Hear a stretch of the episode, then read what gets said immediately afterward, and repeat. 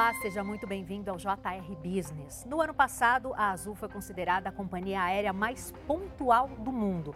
A receita da empresa chegou a 16 bilhões de reais, valor 40% maior do que o registrado em 2019, antes da pandemia. O JR Business de hoje, então, tem o prazer de receber o CEO da Azul, John Rogerson. Muito obrigada pela tua presença, John.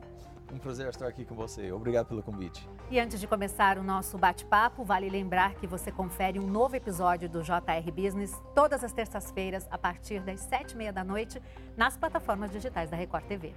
John, vamos começar contando a história da Azul? Sim, é sempre um prazer contar a história da Azul. Eu lembro que eu estava nos Estados Unidos e e um grupo é, fundado por David Neilman, tivemos um sonho para vir para o Brasil e fazer algo diferente. Né? Então, naquela época, muito pouco brasileiro estava viajando do avião.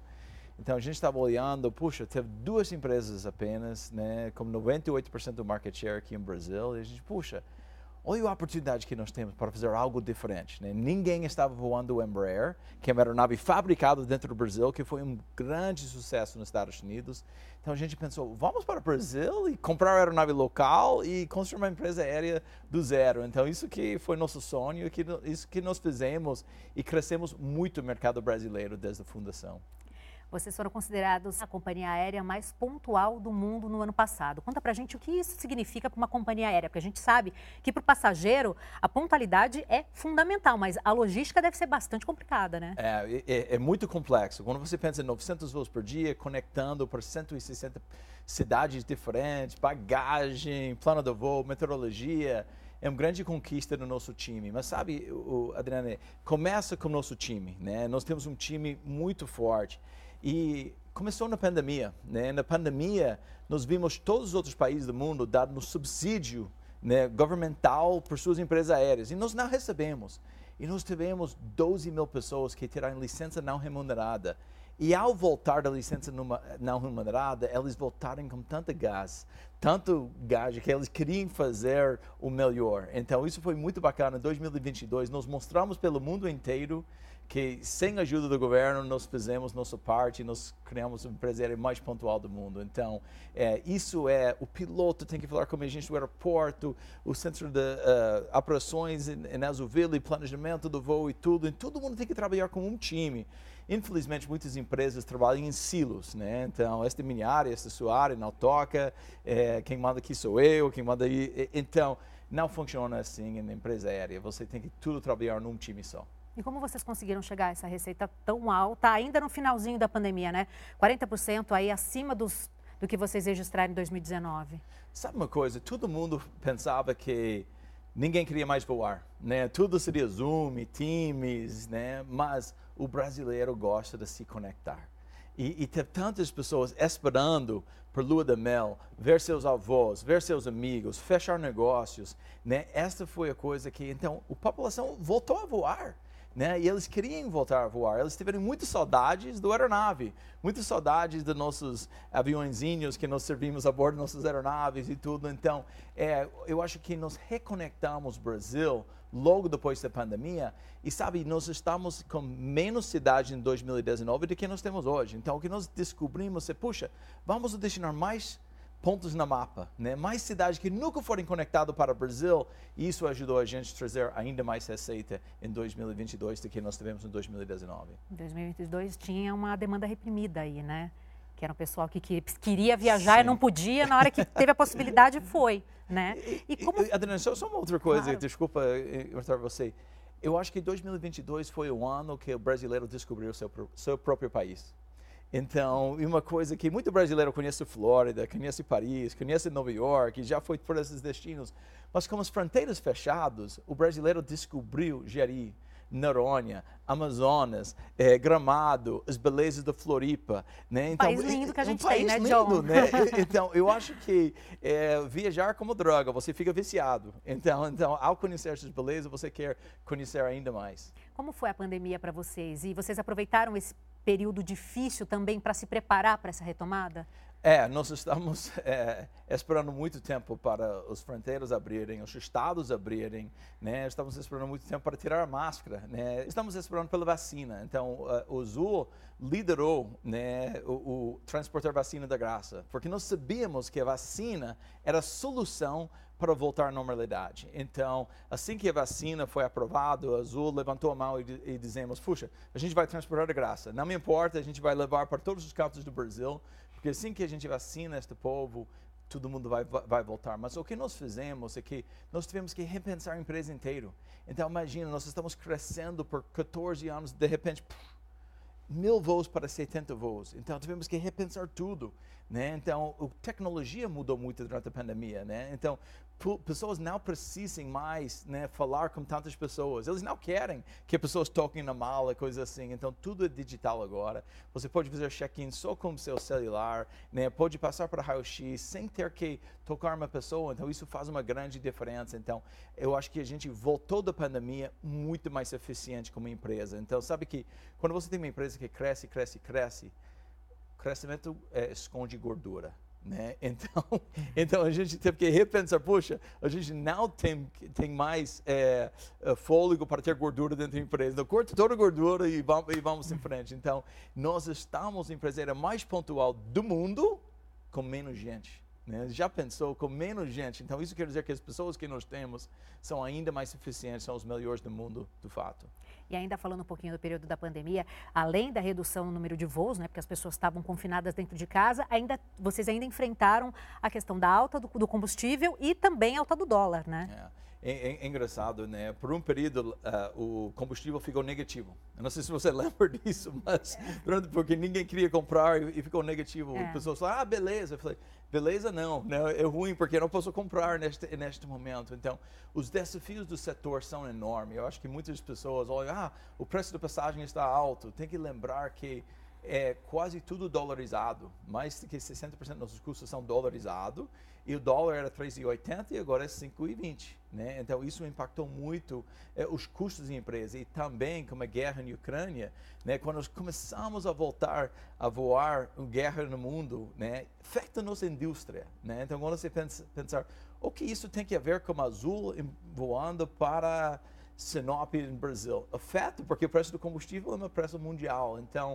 uh, esses foram os grandes desafios. Por isso, nós queremos renovar nossa frota mais rápido, comprando os novos aeronaves do Embraer que economizem muito mais combustível e são muito melhor para o meio ambiente. E como foi possível aumentar a quantidade de voos? Vocês aumentaram 45%, se não me engano, os voos domésticos, né, nesse período? Sim, sabe, como eu estava dizendo mais cedo, é que mais conectividade importa, né? Então, eu sempre falo que nossos concorrentes adoram o triângulo, Rio, São Paulo, Brasília. 92% dos seus assentos estão no triângulo. Mas para nós é 38%, porque a gente acredita que todas essas cidades pequenas têm muito para destinar para o Brasil. Para nós, o Brasil é muito grande. Há muita oportunidade no centro-oeste, há muita oportunidade no norte, no nordeste, no interior de São Paulo, no interior do Rio Grande do Sul, no interior do Paraná. Então, esses são lugares que nunca tiveram serviço aéreo antes e agora tem. E ao conectar eles, para esses outros destinos, muito mais gente viaja. Olha o exemplo de Campinas. Campinas hoje tem 200 voos por dia no interior de São Paulo. Quando o Azul chegou aqui em Brasil em 2008, tinha sete voos apenas. Então, as pessoas que moravam no interior de São Paulo teve que vir para São Paulo, para Guarulhos ou Congonhas. Então, simplesmente você viaja menos. Quando você tem que translar tanto pagar pedágio, fazer tudo isso, viajar menos. Agora que tem um aeroporto perto da casa deles, com toda a conectividade que a Azul tem, onde você pode ir para a Europa, Estados Unidos ou qualquer canto do Brasil, pessoas acabam viajando muito mais. Então, conectar o Brasil foi importante para aumentar o número dos passageiros. Bom, que a Azul é muito forte nos voos domésticos, a gente não tem dúvida, e está ficando cada vez mais, né? E em relação aos voos internacionais, John, quais são os planos da empresa aí? Como é que está a situação? Sabe, sabe uma coisa? Eu, muita gente fala, mas Azul voa fora do país? Sim, eu vou. Mas são outros destinos brasileiros, né? O, o Orlando Miami, Lisboa, são outras cidades brasileiras. Então, quando você anda na rua em Orlando, Miami ou Lisboa, você só encontra brasileiro, né? Vai no parque do Disney, só vai achar corintiano, Palmeiras, é, todos estão lá. Então, isso é uma coisa que a gente voa onde nossos passageiros querem ir. Então, é, muita gente quer também ir para Punta, para Montevideo. A gente vai voltar esta ano para Buenos Aires, mas este é nosso foco. A gente quer conectar todo o Brasil com os principais destinos internacionais. E uma coisa que nós estamos fazendo, a gente voa agora Manaus para Fort Lauderdale, Miami. Belém para Fort Lauderdale, Confins, Antigamente Recife, eles tinham que descer. Então imagina, duas coisas. Pessoas daquela região para ir para norte, para, para os Estados Unidos, teve que descer quatro horas, esperar e depois pegar um outro voo. Mas imagina um gringo que quer visitar Amazonas. Né? Todo mundo quer salvar Amazonas. Agora nós temos voo direto. A melhor maneira para salvar Amazonas é conectar Amazonas e ter pessoas ver as belezas, né? E dar emprego para as pessoas naquela região. Agora um voo direto entre Manaus e Miami, Manaus e Belém. Então olha como nós podemos desenvolver turismo deste país. E me conta uma coisa, é, agora em 2023 vocês têm planos para aumentar o número de voos saindo de Congonhas aqui em São Paulo, né? Quais são os destinos? Conta pra gente como é que vai ser isso. Nós estamos muito animados por isso. Quando você pensa Azul, está em todos os cantos do Brasil, nós sempre éramos muito, muito humildes em Congonhas. Né? Então, por exemplo, a gente não viajava para Porto Alegre, Curitiba, Brasília, que são destinos principais a partir de Congonhas. Mas agora, com os novos slots, nós vamos ter 84 voos em Congonhas. Então, a gente vai fazer Porto Alegre, Curitiba, Brasília, Rio, Confins, Recife. Então, nossa malha. E, e, sabe uma coisa que acontece? Quando a Azul destinou um voo Congonhas para Curitiba, todos os outros destinos a partir de Curitiba são fortalecidos. O network se fortalece. Então, dentro do Paraná, nós temos sete destinos que se conectem com Curitiba. Todos aqueles destinos agora são mais fortes por causa do voo que a gente está conectando. Azul voa por 100 destinos a mais do que nossos concorrentes. Já pensou 100 destinos a mais? E agora aqueles 100 destinos vai ter muito mais acesso o São Paulo capital. John, falando em sustentabilidade, em 2021 vocês aderiram ao Pacto Global da ONU, que prevê, entre outras coisas, a redução da emissão de carbono, por exemplo. Como vocês enxergam a questão ESG? É muito importante que todo brasileiro tem que fazer sua parte e toda empresa tem que fazer sua parte. Então, o que nós temos que fazer é primeiro ter o mais novo tecnologia que existe, que queima menos carbono. Mas também é bom negócio. Então, se você tem uma turbina que queima menos combustível, é bom para o país, é bom para a rentabilidade de sua empresa, é bom para o mundo. Então, mas eu foco muito na parte social. Quando você pensa, puxa, nós estamos dando um emprego para pessoas em 160 cidades do país. Né? Nós criamos um hub no Nordeste, em Recife, em Pernambuco, onde nós transportamos milhões de pessoas a, par a partir de Recife. E agora nós temos pilotos que antigamente moravam em São Paulo, agora estão morando no Nordeste. Então, aquela renda está no Nordeste. Estão comprando casa no Nordeste. Então, isso está dando emprego para toda a cadeia. Uma coisa que eu, que eu sempre falo é que uh, Azul, ao ter uma aeronave que é comprado aqui do Brasil, eu estou ajudando o engenheiro que está trabalhando em Ita hoje é o, a escola mais top que, que, que, existe, porque eles, estão, eles vão trabalhar na Embraer depois, né?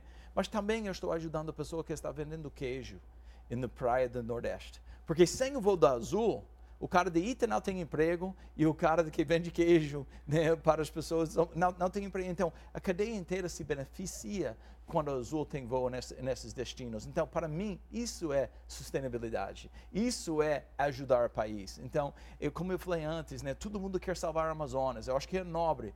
Mas o Amazonas é tamanho da Europa e nunca foi conectado. Então, ninguém sabe o que está acontecendo. Agora nós temos 20 cidades servido a partir de Manaus e com conexão internacional. E agora aquela, aquela região é conectada finalmente.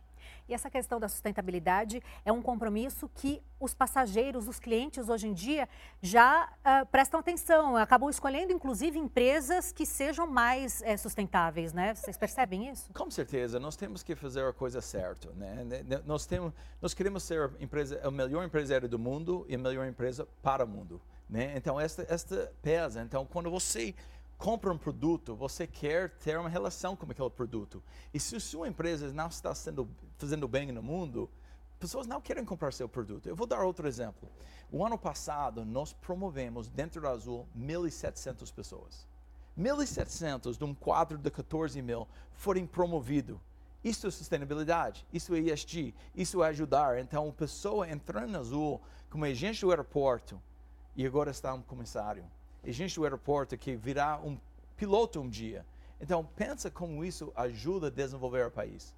recentemente vocês lançaram uma campanha, né? O Céu é Azul com a agência África. Conta um pouquinho pra gente sobre essa campanha. Eu estou um pouco chateado porque eu tive que pagar por isso. porque é tão simples, né? O céu é azul, mas a África é genial, né? Eles usarem uma coisa que... O, o, eles são muito bons no que eles fazem. Quando eles chegaram, puxa, a gente ficou puxa, tão animado isso, porque isso é azul, o céu é azul.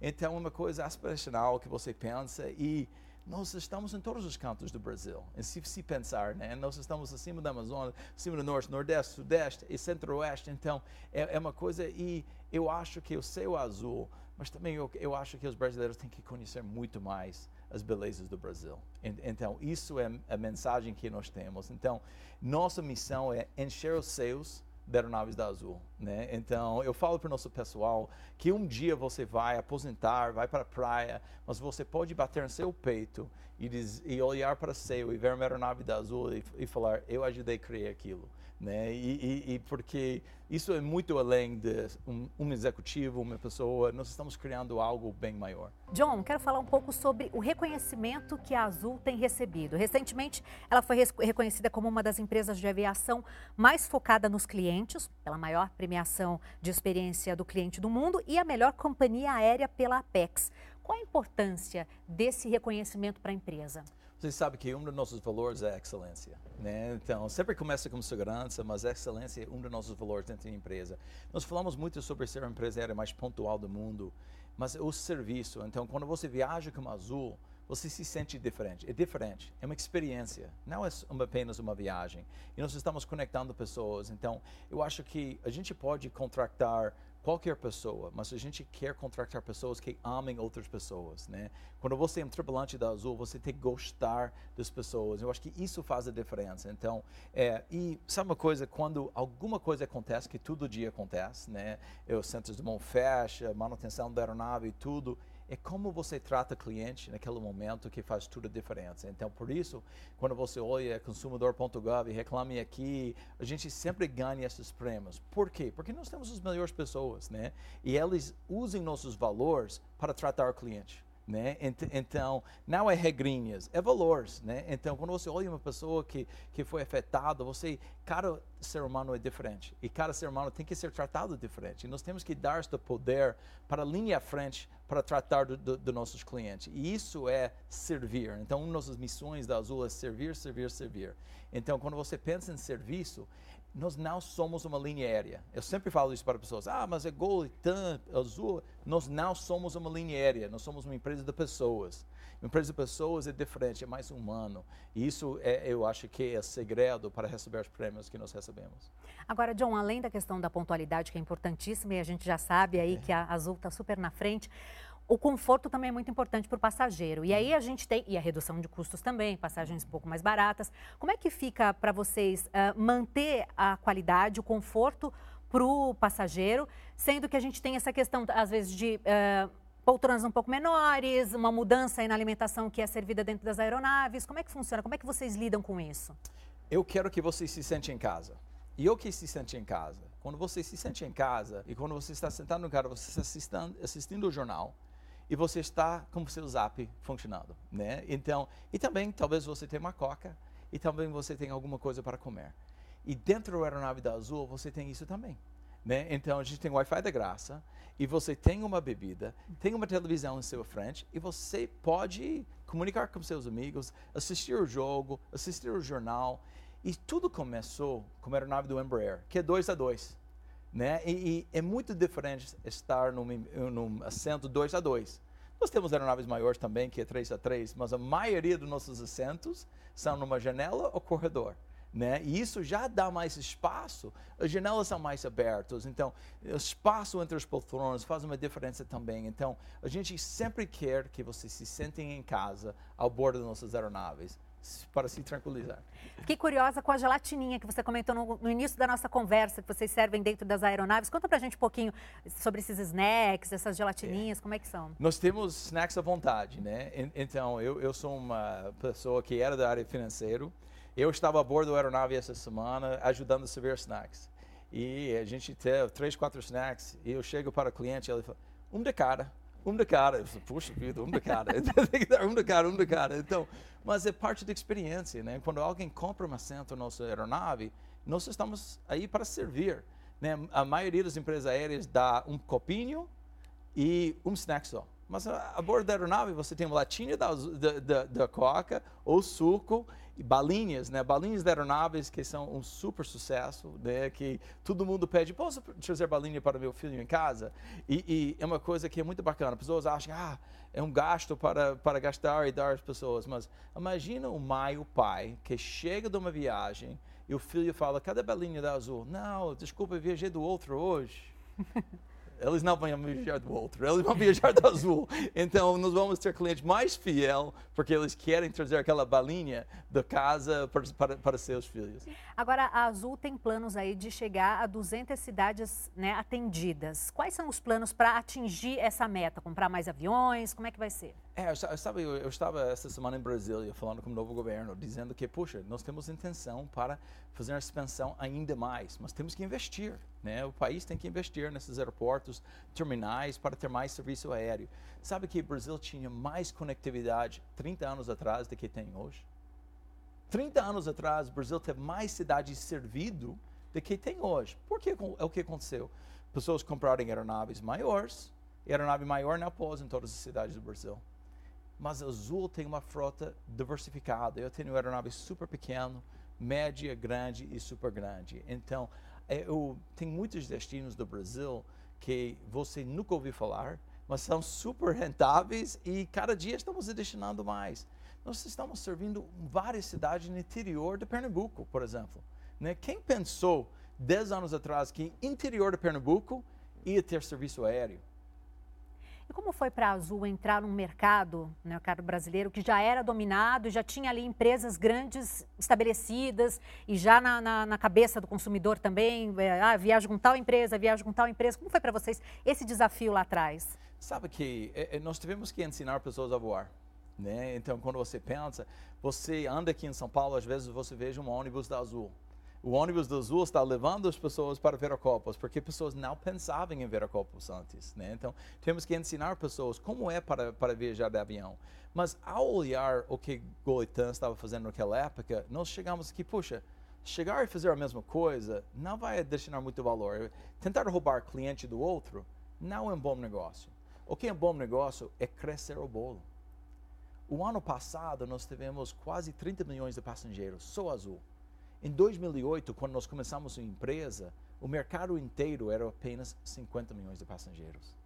Então, está, está vendo? Então, eu não roubei dos meus concorrentes, eu criei um novo mercado. Tem muito mais pessoas viajando porque tem muito mais cidades conectadas. Então, este é o segredo, fazer algo que é diferente. Então, o que eu diria para as pessoas que estão tentar mimar o que outro faz e dizer, eu quero fazer isso, copiar, talvez não é um bom negócio. Faz algo diferente, né? Criar um novo mercado. Olhe o setor e ver como você pode fazer isso. Isso que nós temos feito. Por isso, nós temos 200 voos numa cidade que apenas tinha 7 voos. Agora, em Pernambuco, nós conectamos 40 cidades de Recife. Já pensou? Antes era apenas três cidades. Quando você chegava em Recife, você podia voltar para São Paulo, ir para Rio ou ir para Brasília. Agora, todos os capitais do Norte e Nordeste estão conectados através do nosso hub em Recife. Ninguém pensou em fazer isso antes. Então, o que isso fez? Criou um novo mercado. E como você enxerga o setor do transporte aéreo agora para 2023? Sabe que é um setor que tem vários desafios, né? Então, quando você pensa, tem muita coisa fora do nosso controle. Dólar, preço do combustível, é, meteorologia, todas essas coisas são fora do nosso controle. Então, o que eu falo é que nós temos que ser os melhores no que nós podemos controlar, né? Então, mas eu vejo o ano de 2023 combustível um pouco mais barato do que nós tivemos em 2022, economia andando um pouco mais para frente do que nós tivemos em 2022. Ainda tem muita gente que quer viajar de aeronave. Você sabe que nós somos um dos únicos países que ainda tem máscara a bordo da aeronave, né? Então, imagina quando a máscara cai de verdade, né? Então, quando isso cai, pessoas vão se sentir ainda mais à vontade para voar. E nós estamos adicionando muito mais voos em 2022, 2023. Eh, então, isso vai quer dizer que tem muito mais oportunidade para crescer.